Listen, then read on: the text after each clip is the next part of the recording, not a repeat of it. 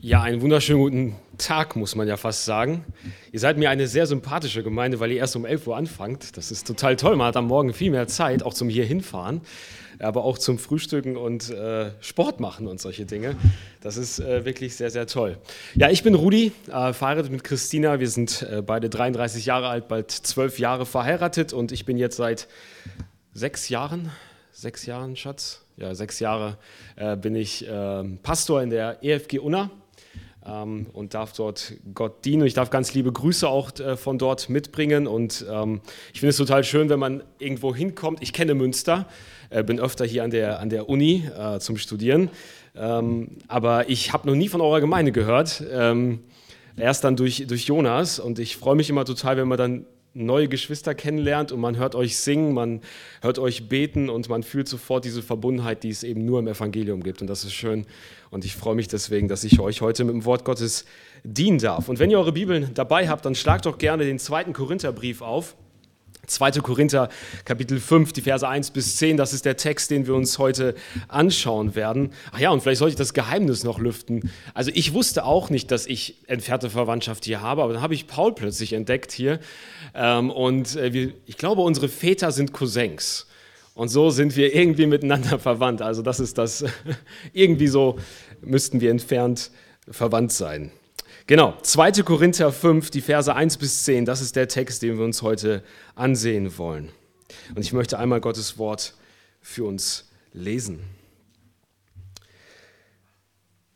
Denn wir wissen, dass wenn unser irdisches Zelthaus zerstört wird, wir einen Bau von Gott haben, ein nicht mit Händen gemachtes ewiges Haus in den Himmeln.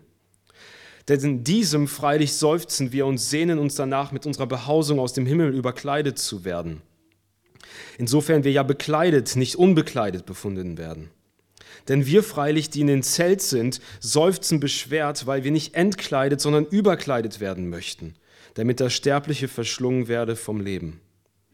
Der uns aber eben hierzu bereitet hat, ist Gott, der uns die Anzahlung des Geistes gegeben hat. So sind wir nun alle Zeit guten Mutes und wissen, dass wir während einheimisch im Leib, wir vom Herrn ausheimisch sind, denn wir wandeln durch Glauben, nicht durch Schauen. Wir sind aber guten Mutes und möchten lieber ausheimisch vom Leib und einheimisch beim Herrn sein. Deshalb setzen wir auch unsere Ehre darein, ob einheimisch oder ausheimisch, ihm wohlgefällig zu sein. Denn wir müssen alle vor dem Richterstuhl Christi offenbar werden, damit jeder empfange, was er durch den Leib vollbracht, dementsprechend, was er getan hat, es sei Gutes oder Böses. 2. Korinther 5, 1 bis 10, das ist Gottes lebendiges Wort, möge er seine Wahrheit auf unsere Herzen schreiben. Im 15. Jahrhundert ging die äh, spanische Großmacht davon aus, dass man mittlerweile alle Teile der Welt entdeckt hatte und erreicht hatte, was zu erreichen war. Und stolz ließ man deswegen also kleine Münzen herstellen, auf denen zwischen zwei Säulen der lateinische Ausdruck nec plus ultra geschrieben stand. Das heißt übersetzt so viel wie nichts darüber hinaus. Es gibt nicht mehr. Nun, das Jahr 1492 kam und Kolumbus entdeckte die sogenannte neue Welt, Amerika. Und kurzerhand ließ man die Münzen umbearbeiten und der darauf zu lesende Ausspruch war jetzt plus Ultra. Es gibt doch mehr. Unsere Welt ähnelt sehr der Haltung der Spanier von damals. Ja, viele unserer Mitmenschen, das kennt ihr aus eurer Erfahrung, gehen nicht davon aus, dass es mehr gibt als dieses Leben. Und gerade in unserer Zeit ist der Materialismus, der diese Haltung in uns fördert und nährt, und das wird dann noch angetrieben durch diese unbegrenzten Konsummöglichkeiten, die wir heutzutage haben. Und das hat Auswirkungen darauf, wie man lebt. Ja, unsere, unsere Weltanschauung, ob wir sie bewusst entwickelt haben oder unbewusst in uns herumtraben, hat Folgen für unseren Kopf, aber auch wie wir leben, für unsere Emotionen. Ja, wie wir die Welt um uns herum deuten, hat Konsequenzen dafür, wie wir leben, was uns ganz besonders wertvoll ist. Und der Text, den wir uns heute anschauen wollen, diese zehn Verse sprechen darüber, dass es mehr gibt. Wir werden daran erinnert, dass wir alle einmal sterben werden und dass dieses Leben eben nicht alles ist. Wir werden daran erinnert, dass auf uns, die wir zu Jesus gehören, etwas unvergleichlich Besseres wartet als dieses Leben. Und wir werden dazu aufgefordert, unser Leben im Licht dieser Wahrheit zu führen. Ja, ein Kapitel vorher, in Kapitel 4, hatte Paulus darüber gesprochen, dass uns bei Gott eines Tages ein, ein riesiges, ein, ein ewiges Gewicht von Herrlichkeit erwartet. Wen erwartet diese Herrlichkeit? Menschen, die sich auf das fokussieren, was ewig bleibt. Ich finde, das ist eine tolle Definition für uns Christen. Christen sind Menschen, deren Herzen nicht für das Vergängliche, sondern für das Unvergängliche schlagen. Es sind Menschen, die begeistert sind von Gottes Zukunft und voller Leidenschaft für das, was noch unsichtbar ist, leben. Und Paulus setzt in Kapitel 5 genau da an. Und er macht jetzt Folgendes. Er spricht über eine große Gewissheit, die wir als Kinder Gottes haben dürfen. Und diese Gewissheit soll in uns drei Emotionen wecken, drei Haltungen, Sehnsucht, Mut und Leidenschaft. Also wenn du, wenn du mitschreibst, dann kannst du dir notieren, große Gewissheit führt zu großer Sehnsucht, großem Mut und großer Leidenschaft. Das sind die vier Punkte, die wir heute haben. Große Gewissheit, große Sehnsucht, großer Mut und große Leidenschaft. Und es beginnt mit einer großen Gewissheit. Ich will mit einer ganz einfachen Frage beginnen. Welches Gefühl hast du, wenn du daran denkst, dass du eines Tages sterben wirst? Es ist interessant, oder? Wir werden alle sterben, wenn Jesus nicht vorher wiederkommt. Aber wir werden sonst alle sterben. Es ist etwas Selbstverständliches und trotzdem ist es so, zumindest in den meisten Fällen, dass wir uns nur selten oder sehr ungern mit der Realität unserer eigenen Sterblichkeit auseinandersetzen. Kein Wunder, es ist kein, es ist kein angenehmer Gedanke. Es ist herausfordernd, vor allem, weil für uns immer, auch als Kinder Gottes, ein Gefühl der Unsicherheit mitschwingt. Es ist ein Schritt, den wir noch nie gegangen sind und auch nur einmal gehen werden. Und so kommen Fragen auf. Wie wird das sein in diesem Moment? Was werde ich erleben? Was werde ich, was werde ich fühlen? Was erwartet mich? Und für, für unsere unsicheren Herzen hat Gott in diesem Text ganz starke Zusagen, Zusagen, die uns Sicherheit geben sollen. Und so eine Aussage finden wir gleich am Anfang unseres Textes. Schau mal rein, was da steht. Da steht, Paul, schreibt Paulus, dass er weiß oder dass wir wissen, was uns erwartet. Und das ist, das ist so wichtig, bevor wir weitergehen. Weißt du, bei, bei allen Fragen, bei allen Fragen und Zweifeln, die uns als Kinder Gottes, gerade auch dann, wenn uns schwere Dinge im Leben bewegen, äh, beschäftigen ähm, und begegnen, ist es entscheidend, dass wir unsere Herzen bei dem zur Ruhe bringen, was wir wissen. Nicht, was wir fühlen, nicht das, was wir wahrnehmen, nicht das, was wir einschätzen, sondern von dem, was wir wissen. Bring dein Herz zu den Felsen, auf denen du stehen kannst, bei dem, was du weißt. Und das äh, schreibt hier Paulus. Er beginnt genau damit. Denn wir wissen, dass wenn unser irdisches Zelthaus zerstört wird, Vers 1, wir einen Bau von Gott haben, ein nicht mit Händen gemachtes ewiges Haus in den Himmeln. Ja, dieser erste Vers ist die, ist die Begründung für die letzte Aussage aus Kapitel 4. Dort sagt Paulus, dass die Christen, die Kinder Gottes, auf das Unsichtbare schauen, auf das, was ewig ist. Warum tun wir das? Und jetzt kommt Vers 1, das ist unser Vers, die Begründung. Weil wir wissen, dass wenn unser irdisches Zelthaus zerstört wird, wir einen Bau bei Gott haben. Ja, und Paulus stellt hier in diesem Text das Leben auf der Erde und das Leben bei Gott in Ewigkeit gegenüber. Und er gebraucht dazu das Bild eines Zeltes und eines echten Hauses, um seinen sterblichen Körper mit dem verherrlichten Körper zu vergleichen, den er bekommt, wenn Jesus wiederkommt. Ja, auf der einen Seite ist da ein, ein Zelt, das nicht wirklich stabil ist und nicht viel Sicherheit bietet gegen Tiere, gegen Hitze, gegen Sturm und Kälte. Und auf der anderen Seite ist da ein, ein Haus, das Schutz, Sicherheit, Wärme und viel mehr Komfort bedeutet. Und ich weiß nicht, wie, wie ihr so drauf seid, ich kenne euch ja nicht, aber ich habe von Leuten gehört, die gerne zelten. Ich gehöre nicht dazu. Mir kann auch keiner erzählen, dass er das eine, mehr länger als eine Woche gerne macht. Das ist nicht gemütlich, das ist nicht komfortabel. Und das ist, das ist die Gegenüberstellung, die Paulus hier macht. Auf der einen Seite ist da ein, ein Zelt und auf der anderen Seite ein, ein Haus, ein bleibendes, kontinuierliches Zuhause. Und Paulus malt diesen Kontrast zwischen diesem Leben und dem Leben, das noch auf uns wartet. Und der Kontrast ist gewaltig. Der Körper und das Leben, die auf uns warten, haben eine unendlich höhere Qualität als das, was wir hier erleben. Es ist eine ganz andere Kategorie von Leben. Es ist das Leben, so wie es Gott von Anfang an gedacht hat, voller Glück, ungetrübter Freude, Zufriedenheit und Sicherheit. Es ist das eigentliche Leben. Das eigentliche Leben. Das hier ist nur ein instabiles Zelt. Dort wartet ein Haus. Ja, hier erleben wir auch als Kinder Gottes Schmerz, Verlust, Traumata, Zwänge, Angst, Trauer, Wunden, Verletzungen psychischer und körperlicher Art, Krankheit und Tod.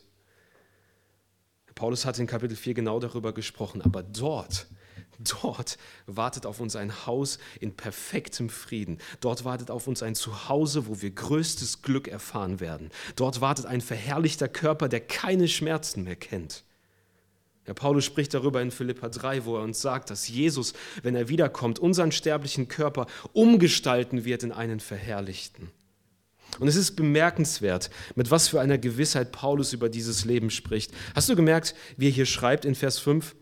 Wir wissen, dass wir einen Bau von Gott haben. Das ist Gegenwartsform. Wir haben das jetzt schon.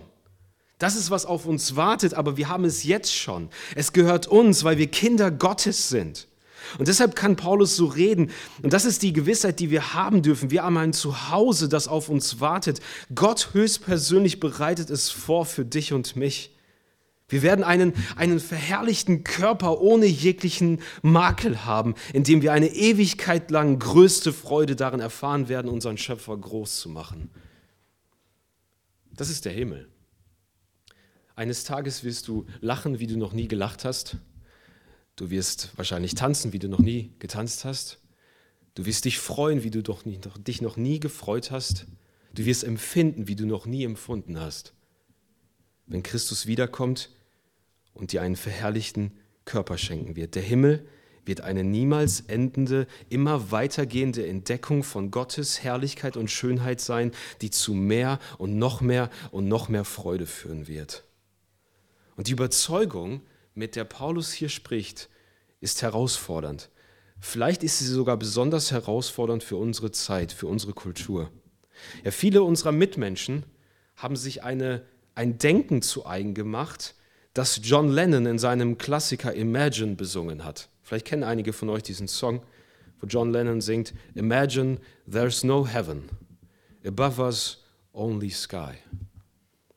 Ja, stell dir vor, es gibt keinen Himmel über uns nur die Wolken. Mit anderen Worten, alles, was es gibt, ist dieses Leben. Es gibt nicht mehr. Neck plus Ultra. Über uns nur die Wolken. Und es ist völlig klar, was die Konsequenz, was die Folgen so eines Denkens sind. Wir erwarten alles von diesem Leben. Und ein großes Merkmal dieses Denkens ist, das besteht darin, dass wir mit aller Kraft versuchen, aus einem Zelt ein Haus zu machen. Das hier ist nur ein Zelt, aber die Menschen um uns herum, die alles von diesem Leben erwarten, versuchen aus diesem Zelt ein Haus zu machen. Wenn diese Welt alles ist, was ich habe, werde ich alles dafür tun, sie zu erhalten. Ich werde mich mit aller Kraft dafür einsetzen, meinen Reichtum, meine Sicherheit, meine Gesundheit zu erhalten und auszubauen. Ich werde alles dafür tun, maximales Glück hier zu erleben. Aber auf der anderen Seite werde ich ständig von Angst getrieben sein einer inneren Angst. Angst nämlich davor, dass etwas von meiner Welt, von meinem Zelt bedroht sein könnte. Dass ich etwas verliere, dass ich, mein, dass sich meine Träume nicht erfüllen. Und das Tragische ist, Brüder und Schwestern, das Tragische ist, der Himmel unserer Mitmenschen, die ohne Jesus leben, ihr Himmel endet auf dem Sterbebett. Dieser Himmel endet auf dem Sterbebett. Und ob wir, und ob wir wollen oder nicht, die Weltanschauung unserer Umgebung lässt uns als Christen nicht unberührt. Wir, wir leben ja nicht in einer Blase.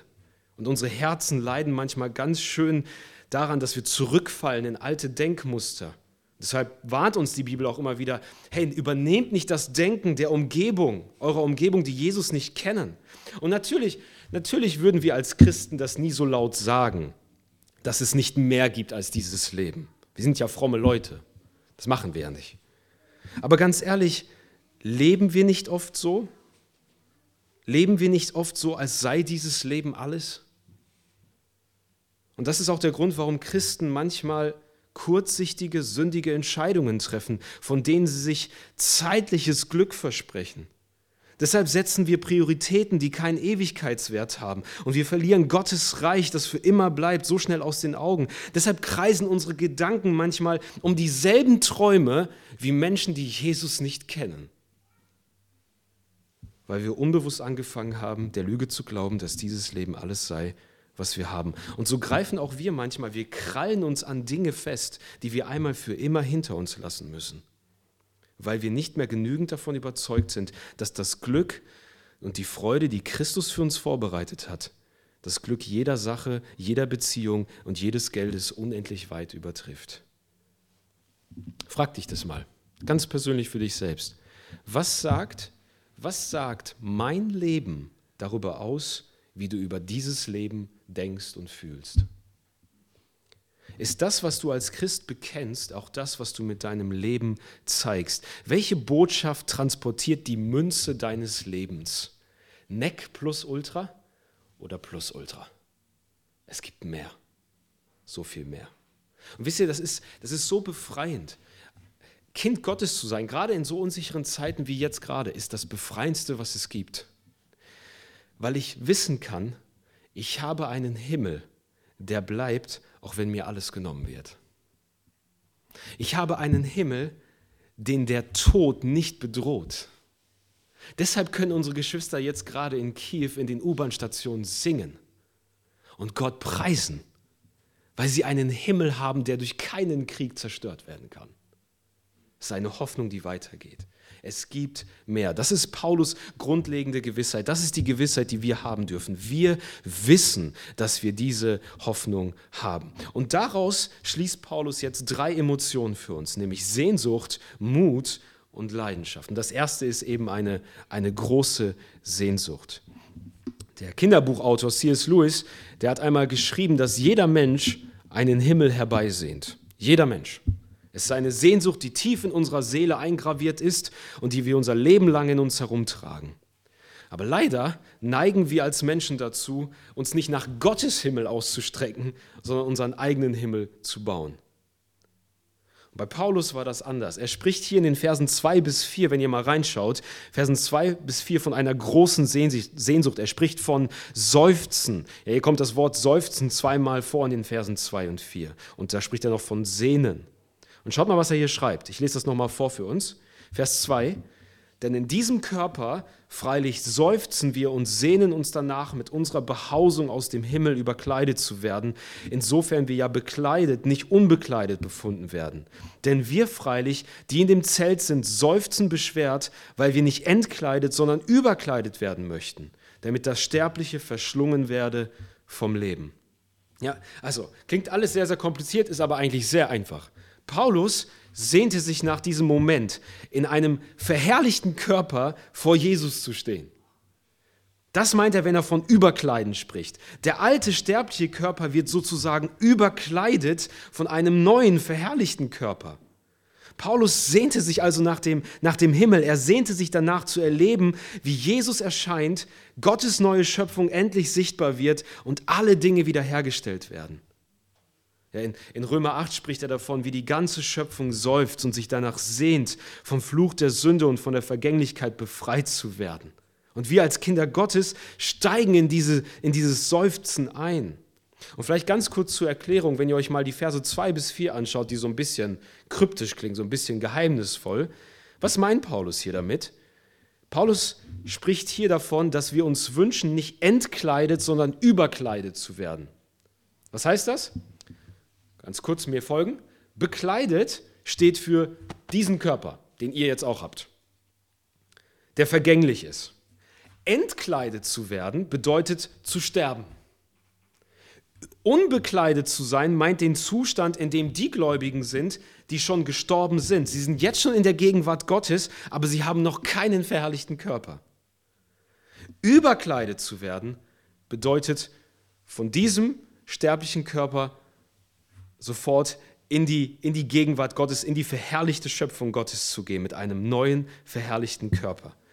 Aber das, was, was unsere Geschwister, die uns vorangegangen sind, jetzt schon erleben, ist, ist jetzt schon besser als dieses Leben. Deswegen kann Paulus in Philippa 1 auch sagen, am liebsten würde ich das irdische Leben hinter mir lassen und bei Jesus sein, denn das ist viel besser. Aber letztendlich ist es Paulus egal, ob er dabei ist, wenn Jesus wiederkommt und direkt sein Körper umgestaltet wird oder ob er erst sterben muss und dann zu Jesus geht, das war zweitrangig für ihn. Paulus sehnte sich einfach danach, bei Jesus zu sein, ob er dafür erst sterben musste oder nicht. Er sehnte sich nach der neuen Schöpfung. Er sehnte sich nach, nach der sichtbaren Offenbarung von Gottes Herrlichkeit. Und deshalb seufzte sein Herz in dieser Welt, die geprägt ist von den Sünden, äh, der Folge der Sünde. Sein ganzes Inneres sehnte sich danach, Jesus endlich gegenüber zu stehen.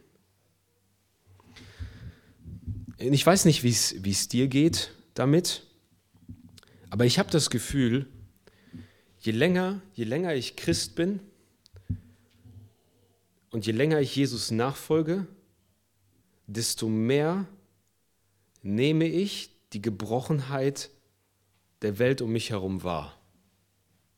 Desto mehr nehme ich die Schwere, das Leid um mich herum wahr.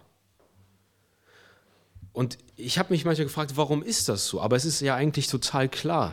Je näher ich an Jesus dran bin, desto stärker werde ich die Zerrissenheit einer verlorenen Welt auch wahrnehmen. Deswegen sagt Jesus in der Bergpredigt auch, glückselig die Trauernden, die die weinen. Wir sind diese Trauernden, weil wir im Gegensatz zu unserer Umgebung viel mehr wahrnehmen, dass etwas nicht stimmt mit dieser Welt, dass etwas nicht in Ordnung ist mit dieser Welt. Und deshalb will ich dich ermutigen, lass dieses Seufzen, auch wenn es schwer für dich ist, lass dieses Seufzen in deinem Herzen nicht verstummen, denn das ist das Zeichen, dass du lebst, dass du lebst, dass Gottes Geist in dir wohnt. Ist dir mal aufgefallen, wie oft Jesus in den Evangelien weint? Wie oft er trauert? Warum? Weil er mehr als seine komplette Umgebung wahrnimmt, dass etwas nicht stimmt. Das ist, wir sind die Seufzenden. Aber genau hier, bei, diesem, bei dieser Aussage von Paulus, liegt auch eine Herausforderung für dich und mich. Wie steht es um deine Sehnsucht nach dem Himmel? Ich glaube, dass Paulus uns hier mit einer ersten Gefahr für unser Herz konfrontiert, ja, dass der Gedanke an den Himmel uns nämlich kalt lässt, weil wir unbewusst angefangen haben, diese Welt zu unserem Zuhause zu machen. Es ist eine ganz praktische Frage, sie ist total einfach, aber umso herausfordernder sehnst du Gottes Himmel noch herbei? Ja, gibt es in deinem Herzen dieses Seufzen, weil du nicht zu Hause bist? Oder vielleicht noch einfacher ausgedrückt, hast du Heimweh? Hast du Heimweh? Ja, drehen sich deine Gedanken um dein wahres Zuhause? Prüf dich heute mal, mal ganz ehrlich. Ich meine, wir kennen das alle. Ne? Woran erkennt man einen Menschen, der, der von etwas begeistert ist? die Augen funkeln, wenn er darüber redet. Er kann nicht aufhören oder sie kann nicht aufhören, darüber zu sprechen. Gibt es bei dir diese Vorfreude? Gibt es bei dir diese Sehnsucht, dass du dich danach ausstreckst und, und ausrufst, Herr, komm, komme bald. Ich will nach Hause. Und ich sage es jetzt auch mal frei heraus, ich weiß nicht, ob das in eurer Gemeinde ein Problem ist, bei uns in der Gemeinde ist es auf jeden Fall ein Problem. Es ist für mich ein riesiger Widerspruch, wenn Kinder Gottes, die natürlich sagen, dass sie in den Himmel wollen, um die Ewigkeit mit Gott zu verbringen, die Ewigkeit, am Sonntagmorgen keinen Drang danach haben, für eineinhalb Stunden mit Gott und seinem Volk zu verbringen. Also jene Zeit, die das Abbild des Himmels hier auf der Erde schlechthin ist haben wir diese Sehnsucht in uns, diese Sehnsucht danach, Zeit mit Gott zu verbringen, Zeit mit seinem Volk zu verbringen. Denn das ist der Ausdruck des Himmels. Egal wie klein und mickrig uns manchmal unsere Gottesdienste vorkommen, das hier ist Abbild des Himmels. Volk Gottes, Söhne und Töchter, Töchter Gottes, versammelt um den großen Gott herum. Wenn Gott nicht schon in diesem Leben unser Zuhause wird, nachdem wir uns sehnen, dann wird der Himmel nicht unser Zuhause sein. Das ist das Erste, was Paulus uns hier sagt. Und was er uns fragt dadurch, sehnst du dich nach diesem Himmel, seufzt du. Das Zweite ist, was er sagt, aus dieser Gewissheit sollte ein großer Mut für uns erwachsen. Großer Mut, das ist das, das Dritte. John Rogers war der erste Märtyrer der Reformation in England. Er war Prediger und hatte den Mut, die Doppelmoral der damaligen römisch-katholischen Kirche beim Namen zu nennen. Und es dauerte nicht lang und er wurde gemeinsam mit weiteren Protestanten ins Gefängnis gesteckt und kurze Zeit später zum Tode verurteilt. Und dann sollte er auf dem Scheiterhaufen verbrannt werden. Und der französische Botschafter, der am Tag der Hinrichtung anwesend war, war total beeindruckt von der Ruhe und dem Mut, mit dem Rogers diesen furchtbaren Qualen entgegenging. Durchgehend sang und betete er. Aber nicht nur Rogers beeindruckte den Botschafter, auch dessen Familie. Er schrieb in sein Tagebuch folgenden Satz. Sie begleiteten und ermutigten ihn so, als würde er auf dem Weg zu einer Hochzeit sein. Also voller Hoffnung, voller Mut im Angesicht von Leid, von Folter und Tod. Und ich, ich denke, ihr kennt das ja, die Erfahrung von Leid und von Tod, die können uns richtig hart treffen. Sie können dazu führen, dass wir total entmutigt werden, dass sich unsere Herzen mit Verzweiflung und Angst füllen. Und gerade in solchen Momenten sind wir besonders angreifbar, nämlich angreifbar, entmutigt aufzugeben, um alles hinzuschmeißen. Warum? Weil wir in diesen Momenten versucht sind, auf das zu schauen, was wir mit den Augen sehen. Was wiederum dazu führt, dass wir Gottes Zukunft aus den Augen verlieren. Und Paulus betont in Vers 5, dass wir absolut sicher sein können, was uns nach dem Tod erwartet. Ein unvergleichlich schönes Leben, erfüllendes Leben in Gottes Gegenwart. Und der, der Apostel, der unterstreicht das hier in Vers 5 noch einmal, wenn er sagt, der uns aber eben hierzu bereitet hat, also für dieses Leben bei Gott, ist Gott, der uns die Anzahlung des Geistes gegeben hat was er damit sagt ist zu uns, Kinder Gottes, ihr habt eine Garantie bekommen von Jesus, von eurem Vater im Himmel, dass er euch nach Hause bringen wird. Und diese Garantie ist der Geist Gottes in euch, der in euch wohnt. Er ist die unzerstörbare, ewige Garantie, dass Gott jedes Versprechen, das er mir gegeben hat, erfüllen wird. Und aus dieser Garantie, die Gott uns gibt, sagt Paulus, oder zieht Paulus eine Konsequenz. Deshalb, Vers 6, sind wir alle Zeit guten Mutes. Guten Mutes. Deshalb sind wir guten Mutes. Weil wir durch Glauben etwas erblicken und sehen, was noch nicht sichtbar ist. Aber es ist real, es erwartet uns, weil Gott es uns zusagt. Und deshalb sagt Paulus, dass wir alle Zeit, also unabhängig von den Umständen, guten Mutes sein dürfen. Unabhängig von den Tälern, durch die wir gehen. Und darum wiederholt er das nochmal in Vers 8. Wir sind guten Mutes, weil wir wissen, dass die uns umgebende Wirklichkeit nicht das Letzte ist, sondern dass eines Tages der Vorhang der Geschichte zur Seite geschoben wird und Gottes Herrlichkeit auf uns wartet. Noch einmal, deshalb kriegen wir solche Bilder wie jetzt aus Kiew und aus anderen Städten in der Ukraine von Geschwistern, die laut singen, die ihren Glauben bekennen, die Gott anbeten, wissend, wissend um die Tatsache, dass ihr Leben am nächsten Tag beendet sein könnte. Das ist der Grund, warum Paulus damals so unglaublich mutig sein konnte. Das ist der Grund, warum John Rogers voller Freude seiner Hinrichtung entgegengehen konnte. Das ist der Grund, warum Kinder Gottes, gezeichnet von Krankheit und Tod, dem, Auge, dem Tod ins Auge blickend sagen können, Gott ist immer noch gut. Wir können guten Mutes sein, unsere Herzen können Mut fassen, selbst im tiefsten Tal, wenn wir im Glauben auf das schauen, was Gott uns fest zusichert und garantiert, was uns niemand nehmen kann, auch der Tod nicht. Denn Geschwister, der Tod, der Tod, auch wenn er keine schöne Erfahrung ist, der Tod ist für uns nicht mehr die Trennung von allem, was uns lieb ist. Er ist für uns durch Jesus der Übergang zu unserer größten Liebe zu unserer größten Freude. Der Tod trennt uns nicht mehr von dem, was uns lieb ist, was uns teuer ist, was uns wertvoll ist. Durch Christus wird er für uns der Durchgang zu riesiger Herrlichkeit, zu riesiger Freude. Und wenn wir diese Gewissheit haben, können wir mutig leben.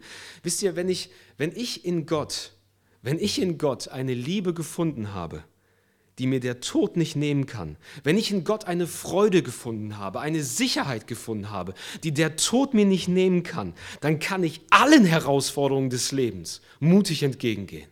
Allen. Ich kann mutig leben.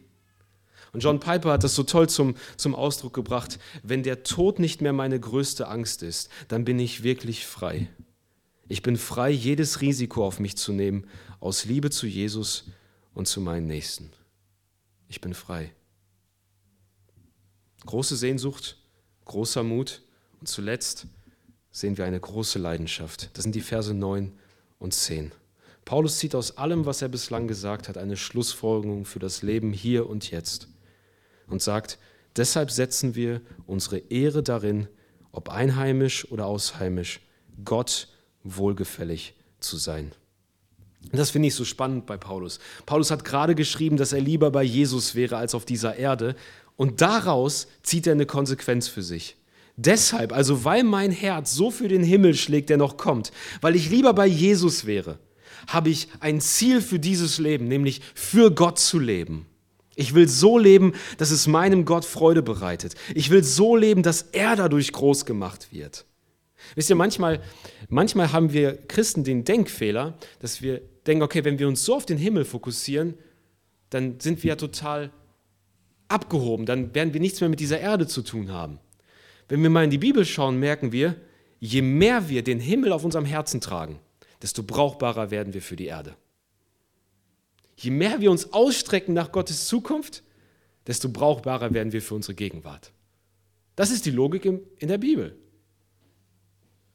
Das ist das, was Paulus hier auch sagt. Je mehr der Himmel mein Herz packt, desto brauchbarer werde ich für diese Erde sein. Und deshalb begründet er danach in Vers 10, denn wir müssen alle vor dem Richterstuhl Christi offenbar werden, damit jeder empfange, was er durch den Leib vollbracht hat.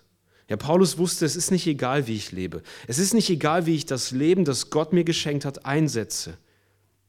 Ja, diese Welt läuft nicht einfach immer weiter, sondern sie läuft auf ein von Gott gesetztes Ziel hinaus, auf einen Tag, an dem Gott Gericht halten wird über die Menschen. Und an diesem Tag werden alle Taten der Menschen offengelegt und jeder wird verstehen, dass es kein neutrales Leben gab. Es ist nicht egal, wie ich lebe. Und hast du dir mal als, als Christ Gedanken darüber gemacht, dass der Himmel dein Leben verändern kann? Das ist das, was Paulus hier sagt, oder? Deine Liebe zum Himmel verändert, wie du auf der Erde lebst. Deine Liebe zum Himmel verändert, wie du auf der, auf der Erde lebst. Es gab einen, einen berühmten Prediger, Robert McChaney, der sehr, sehr, ähm, sehr, sehr produktiv war. Er hat sehr viel geschrieben, sehr viel gelesen, sehr viel gepredigt. Und die, die Leute haben ihn irgendwann mal gefragt, wie schaffst du es, so ähm, leidenschaftlich zu sein, so viel Zeit für Gott zu finden? Und seine Antwort war folgendes. Ich versuche jeden Tag für 20 bis 30 Minuten an den Himmel zu denken. Ich versuche an den Himmel zu denken. Und das motiviert mich, das gibt mir Kraft. Und warum ist das so? Ganz einfach. Wo dein Schatz ist, da wird auch dein Herz sein. Und wo dein Herz ist, worauf dein Her wofür dein Herz schlägt, zeigt sich ganz konkret in deinem Leben, in deinen Entscheidungen, in deinen Prioritäten. Liebe Geschwister, jeder Mensch lebt für einen Himmel. Entweder seinen eigenen oder Gottes Himmel. Jeder Mensch lebt für einen Himmel. Entweder seinen eigenen oder Gottes Himmel. Und wir sollen so leben, dass klar wird, dass Gottes Himmel, dass Gottes neue Welt unser eigentliches Zuhause ist, dass Gott selbst unsere große Hoffnung und Freude ist. Also lebe so, dass Menschen einen Geschmack von der neuen Schöpfung bekommen, die in dir schon angebrochen ist. Eine Schöpfung, die von einer ganz neuen Liebe, einer neuen Gerechtigkeit, einem neuen Frieden geprägt ist. Lebe so. Und hier kommt wenn das Ganze noch nicht herausfordernd genug für dich war, ein herausfordernder Gedanke. Egal, wie oft wir auch sagen, wie sehr wir in den Himmel wollen, wenn wir nicht hier mit und für Jesus leben wollen, haben wir nicht verstanden, worum es im Himmel geht. Denn Jesus ist der größte Schatz des Himmels. Jesus mit seiner Schönheit ist die Essenz des Himmels. Die Begeisterung, die im Himmel stattfinden wird, ist wegen Jesus so groß. Wenn unser Herz in diesem Leben nicht für Jesus schlägt, wenn es in unserem Herzen keine Liebe, keine Leidenschaft für Jesus gibt, hier auf dieser Erde, dann kann es sein, dass der Himmel niemals unser Zuhause sein wird. Paulus hatte eine große Leidenschaft. Ich will jetzt schon mit und für den Gott leben, dem mein Herz auch in der Ewigkeit voll und ganz gehören wird. Der Himmel bedeutet nichts anderes, als dass wir uns um Gott kreisen werden, in Anbetung und voller Freude.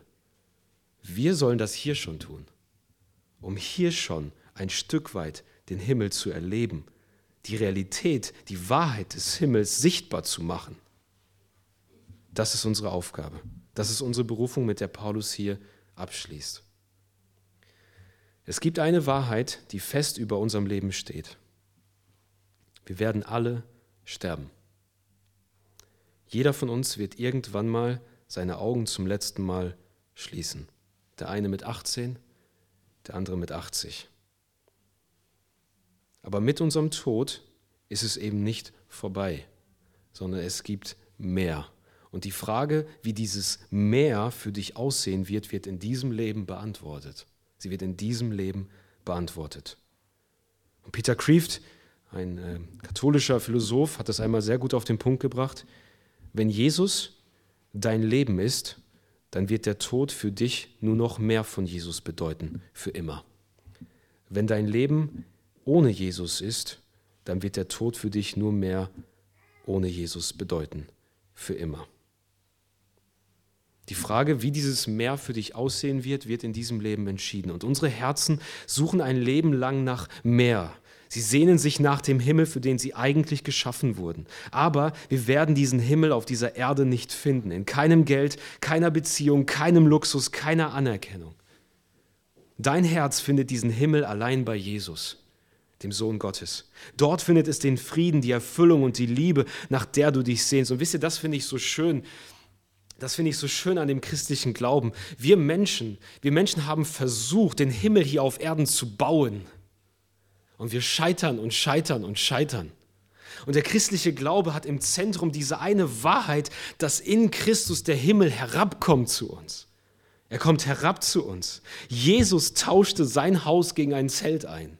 Für dich und mich. Er lebte unter uns Menschen und er starb am Kreuz stellvertretend für dich und mich, für deine und meine Sünde, um uns ein wahres Zuhause zu geben. Ein Zuhause, das bleibt.